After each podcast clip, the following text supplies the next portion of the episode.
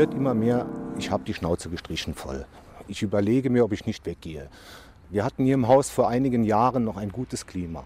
Aber durch diese ganzen Vorschriften und diese ganzen Missstände in der Politik, die jetzt entstanden sind, auch durch Corona, wird dieses Klima immer mehr angeheizt und immer mehr Kollegen sagen, ich gehe.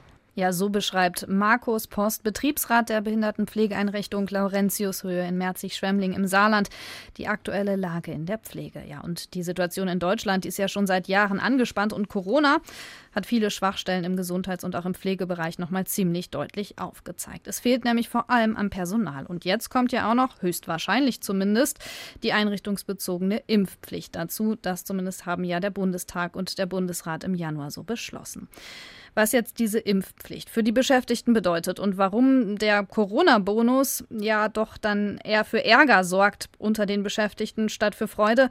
Darüber sprechen wir heute in Das Zelt Mensch Wirtschaft mit Yvonne Schleinhege und Peter Sauer. Genau, Peter, du bist da. Du hast dich länger beschäftigt ähm, mit der Pflege, vor allem jetzt auch noch mal ganz aktuell mit der einrichtungsbezogenen Impfpflicht. Die ganze Diskussion ist ja politisch durchaus auch aufgeladen, jetzt nochmal in den letzten Tagen und wird es in den nächsten Tagen auch noch sein. Im Saarland gibt es deswegen auch ziemlichen Zoff zwischen den Trägern und auch dem Gesundheitsstaatssekretär Colling. Ja, gib uns mal einen Einblick, was war da los? Was hast du in den letzten ein, zwei Wochen recherchiert, erlebt und was ist da auch hinter den Kulissen abgelaufen? Ja, also da gab's ziemlich Zoff. Vor gut zwei Wochen, Ende Januar, gab's nämlich eine Videoschalte zwischen Colling und den Trägern der Einrichtungen. Thema, wie soll die Impfpflicht eigentlich konkret umgesetzt werden und welche Folgen hätte das für die Einrichtungen? Dort hat dann ein Vertreter einer Trägergesellschaft gesagt, dass die Einrichtungen gesetzlich aktuell lediglich dazu verpflichtet sind, Mitarbeitende, die dann keinen Impfnachweis haben, dem Gesundheitsamt zu melden. Für weitergehende Schritte fehle es an gesetzlichen und arbeitsrechtlichen Grundlagen. Daraufhin soll Gesundheitsstaatssekretär Colling Kollegen klar gemacht haben, Betretungsverbote und eine dadurch entstehende Unterpersonalisierung und dadurch ein möglicher Aufnahmestopp müssten unbedingt verhindert werden, was ja prinzipiell auch okay ist. Aber dabei soll Colling Sätze gesagt haben wie, Zitat, wir werden solche Träger an den Pranger stellen, wir werden hohe Ordnungsstrafen anordnen, es wird die Träger schmerzen. Also eine sehr harsche und unangemessene Wortwahl, die bei den Vertretern der Träger der Pflegeeinrichtungen für ja, großes Unverständnis gesorgt haben, zumal sie selbst eigentlich viele offene Fragen ans Ministerium hatten bzw. haben bezüglich halt eben der Durchführung dieser Impfpflicht. Stefan Colling ist der ähm, Gesundheitsstaatssekretär hier bei uns im Saarland. Es sind durchaus heftige Vorwürfe, die er da formuliert. Was hat er selber dazu gesagt? Naja, ich habe beim Ministerium nachgefragt, ob diese Aussagen denn so getroffen worden sind. Da hieß es, Zitat, die Sitzungen finden im vertraulichen Rahmen statt. Aus diesen vertraulichen Sitzungen heraus werden wir nicht über Einzelheiten berichten. Es ist interessant und zeigt auch den Zündstoff, wenn man noch mal ein bisschen hinter die Kulissen schaut. Das Schreiben mit diesen Vorwürfen von äh, Colling stammt von der saarländischen Pflegegesellschaft, liegt dem SR auch vor und das Schreiben war auch ein paar Tage online, war dann aber auf einmal verschwunden. Auf Nachfrage beim Paritätischen Wohlfahrtsverband, der das Schreiben auf seiner Info-Internetseite hatte, wurde mir dann gesagt, dass sie es freiwillig aus dem Netz genommen haben, weil am kommenden Tag erneut eine Gesprächsrunde mit Staatssekretär Colling und Vertretern der Landkreise stattfinden sollte bei der dann offene Fragen geklärt werden sollten.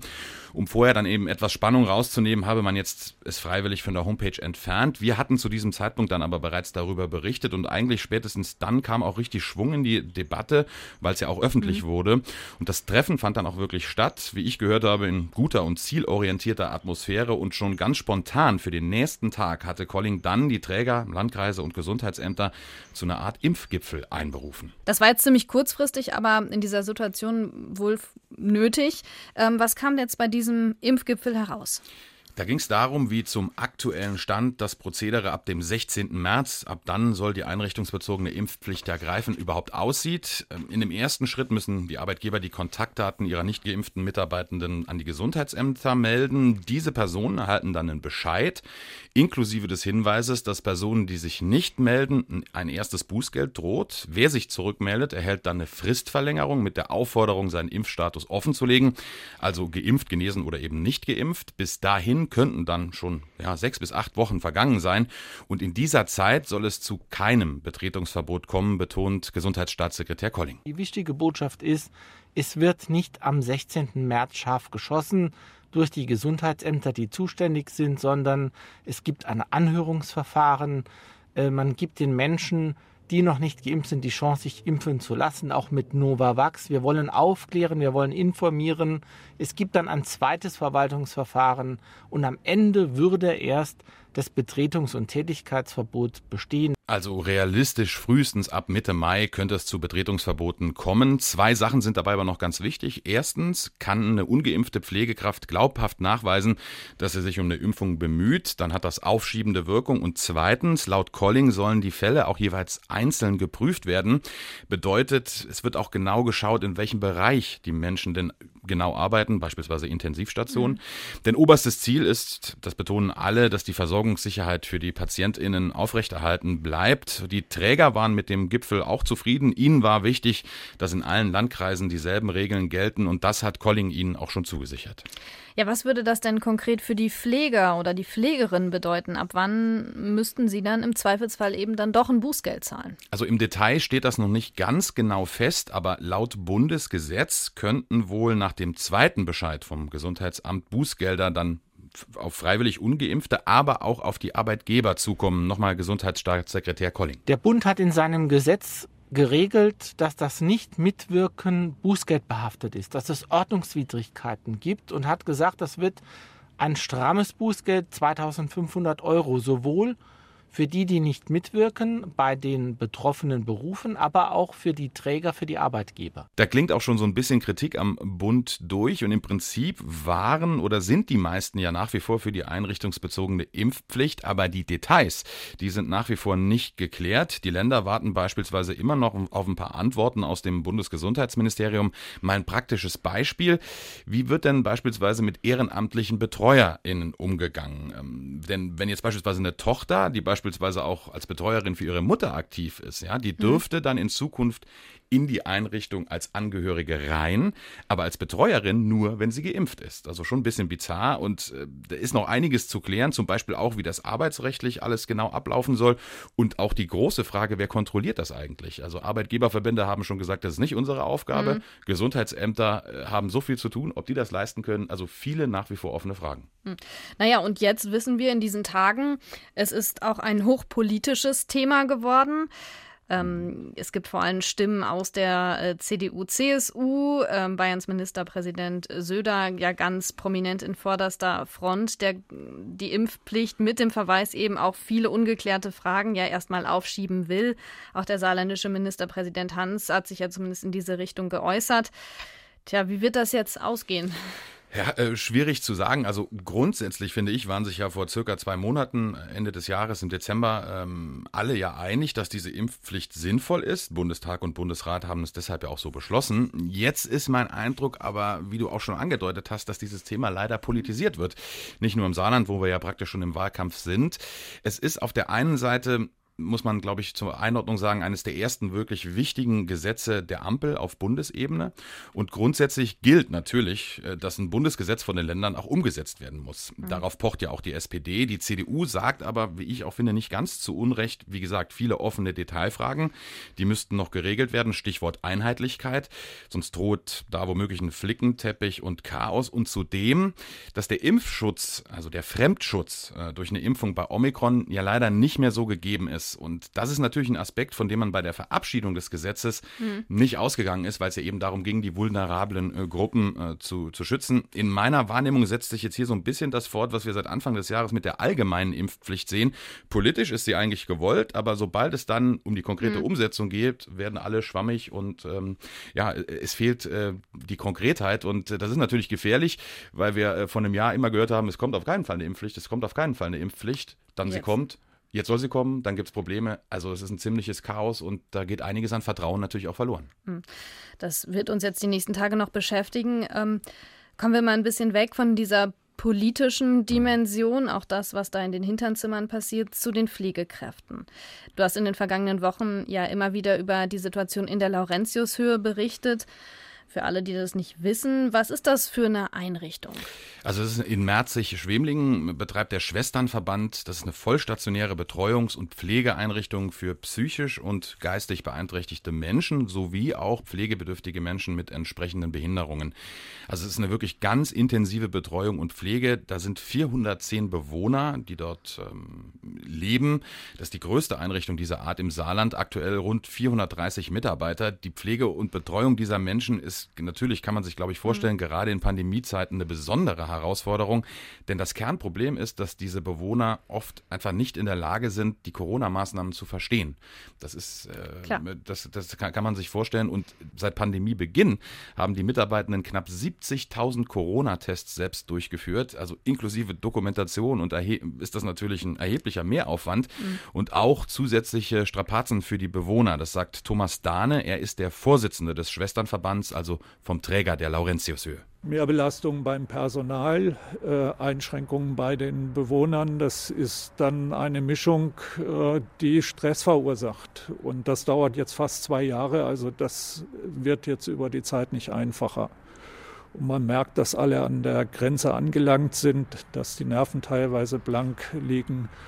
Äh, Personal äh, gesundheitlich die Dinge auch nicht mehr so einfach wegsteckt. Wir haben einen relativ hohen Krankenstand und das äh, macht das Ganze halt sehr spannungsreich. Ja, also ich denke, man kann sich vorstellen, wie sehr das die MitarbeiterInnen mitnimmt dort vor Ort. Mhm. Ja, jetzt kommt diese Diskussion um die Impfpflicht dazu. Was denken die Pflegenden, die, die Beschäftigten dort darüber? Ist das ein Thema oder ist die Impfquote schon so hoch, dass es kein Thema mehr ist? Also die Impfquote, Michael Berg, der Einrichtungsleiter, hat mir gesagt, dass die Mitte März, wenn die einrichtungsbezogene Impfpflicht dann greifen soll, seiner Mitarbeiter bei 97 bis 98 Prozent liegt. Also auf dem Arbeitsmarkt, mhm. weißt du, würde man das Vollbeschäftigung ja. nennen. Äh, Berg ist natürlich grundsätzlich für die Impfung, weil in der Laurentiushöhe die Quote aber so hoch ist, sieht er die Pflicht kritisch. Der Effekt wird im Endeffekt sein, dass noch mehr Mitarbeiter frustriert sich dem System Pflege abwenden werden. Der Effekt, der durch diese drei Prozent mehr geimpften Mitarbeiter ähm, entstehen könnte, ist für mich marginal und hat für mich ähm, absolut keine Berechtigung, äh, Mitarbeiter die beklatscht worden sind vor einem Jahr noch jetzt dann zu Hause zu lassen. Das sieht auch der Deutsche Pflegerat genauso. Der mahnt nämlich davor, Tätigkeitsverbote würde das System einfach nicht mhm. verkraften, mhm. zumal darunter dann auch, und das ist ja das Schlimme, das geimpfte Personal nochmal leiden würde, weil die Belastungen dann für sie ja nochmal steigen würden. Konkret würde das für die Laurentiushöhe heißen? Das bedeutet, dass wir im Grunde genommen hier ähm, schätzungsweise zwei Prozent der Beschäftigten aus dieser Branche rausdrängen, weil sie hier nicht weiter beschäftigt werden kann. Ja, das sagt Thomas Dahne, der Vorsitzende des Schwesternverbands. Zwei Prozent, das klingt jetzt wenig, aber wenn man jetzt schaut, 430 Mitarbeiter, das sind dann roundabout zehn Personen. Und wenn die auf einmal nicht mal arbeiten dürften, dann spürt man das natürlich im Dienstplan. Der ist heute schon schwierig zu füllen und äh, weil das auch jetzt schon ja auf Kante genäht ist. Mm, ja, und das rechnen wir dann hoch auf mehrere Einrichtungen ja. und so weiter und so fort. Und wir wissen, eigentlich brauchen wir mehr von den Pflegekräften ja. und können uns eigentlich keinen leisten, der dem Pflegebereich den Rücken kehrt. Ähm, Nochmal zur Impfquote. Du hast es gesagt, auf der Laurentiushöhe ist sie recht hoch, annähernd 100 Prozent. Gibt es Zahlen insgesamt im Saarland, wie das äh, aussieht? Ja, die gibt es und die sind recht ermutigend, muss man sagen. Laut Gesundheitsministerium, also jetzt Stand Anfang Februar, liegt die Impfquote bei den Beschäftigten in den Alten- und Pflegeeinrichtungen bei rund 92 Prozent und genauso hoch ist sie auch bei den Pflegekräften in den saarländischen Krankenhäusern. Also das liegt deutlich über dem, ich sag mal, Bundesschnitt mhm. der normalen Bevölkerung. Genesene Mitarbeiter wurden bei dieser Erfassung übrigens noch gar nicht berücksichtigt und nach Angaben von Gesundheitsstaatssekretär Colling sieht es in den meisten Einrichtungen also sehr gut aus. Es gibt aber wohl einzelne Häuser, da liegt die Quote noch unter 60 Prozent. Das heißt, man muss hier wirklich jede Einrichtung einzeln auch beurteilen. Mhm, also tatsächlich, ja, ganz konkret schauen, was da los ist. Ähm, ein bisschen kann man vielleicht auch zumindest bei der Laurentius-Höhe verstehen, bei den hohen Impfkunden, dass man da auch sich vielleicht ein bisschen ja gegängelt oder auch ein bisschen ja bevormundet ähm, vielleicht auch. Fühlt, ja, ne? bevormundet fühlt oder, oder auch zu Unrecht in irgendeiner Form da vorgeschoben fühlt.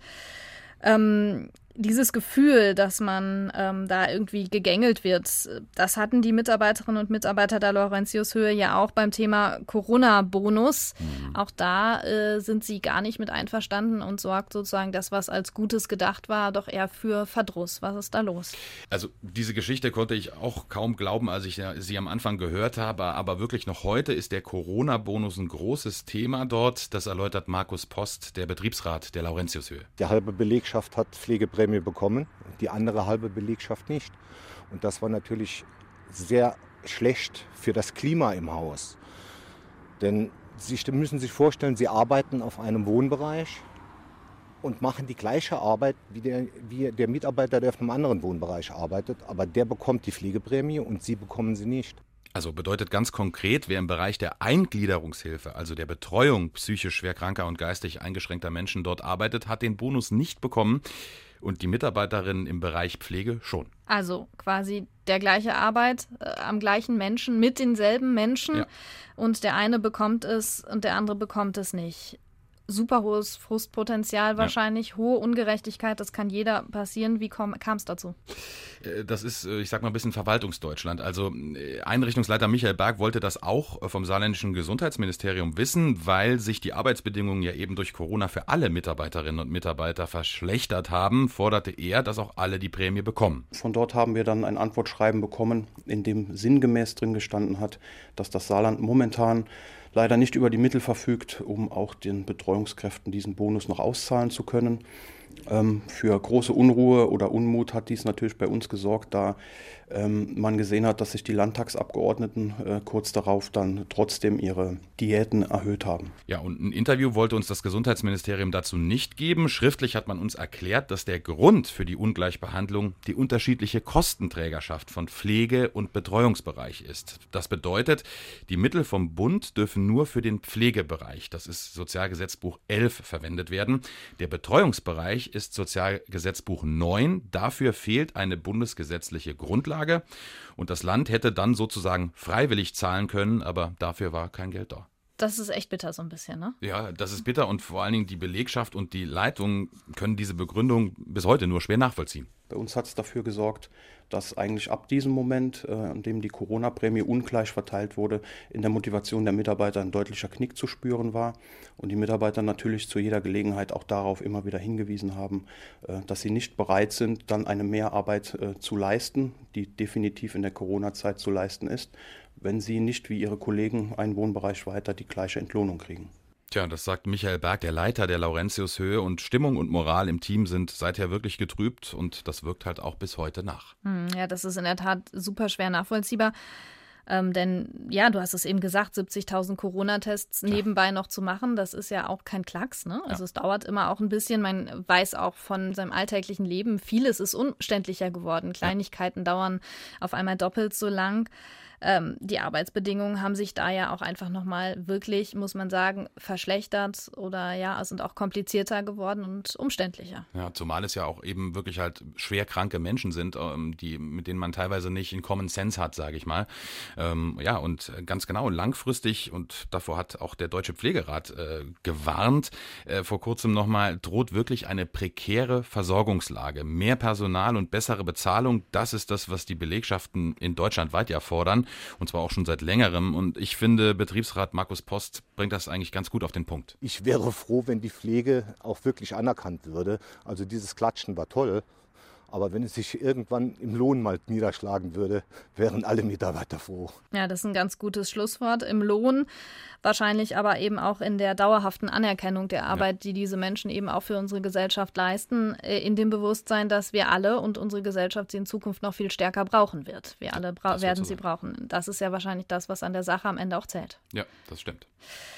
Das war Unsere Folge von Das zählt Mensch Wirtschaft zur Lage in der Pflegebranche, den Beschäftigten in der Pflegebranche, vor allem vor dem Hintergrund der aktuellen Diskussion um eine einrichtungsbezogene Impfpflicht. Da gibt es noch politischen Streit, Lösungen vielleicht auch in naher Zukunft. Und wir haben auch gesprochen darüber, warum ein Corona-Bonus, der vielleicht gut gemeint war, ja. am Ende schlecht gemacht war. Ähm, spannendes Thema. Peter Sauer hat uns berichtet von seinen Recherchen in den letzten Wochen. Vielen Dank dafür, Peter. Gerne. Bis zum nächsten Mal. Bis dahin und tschüss.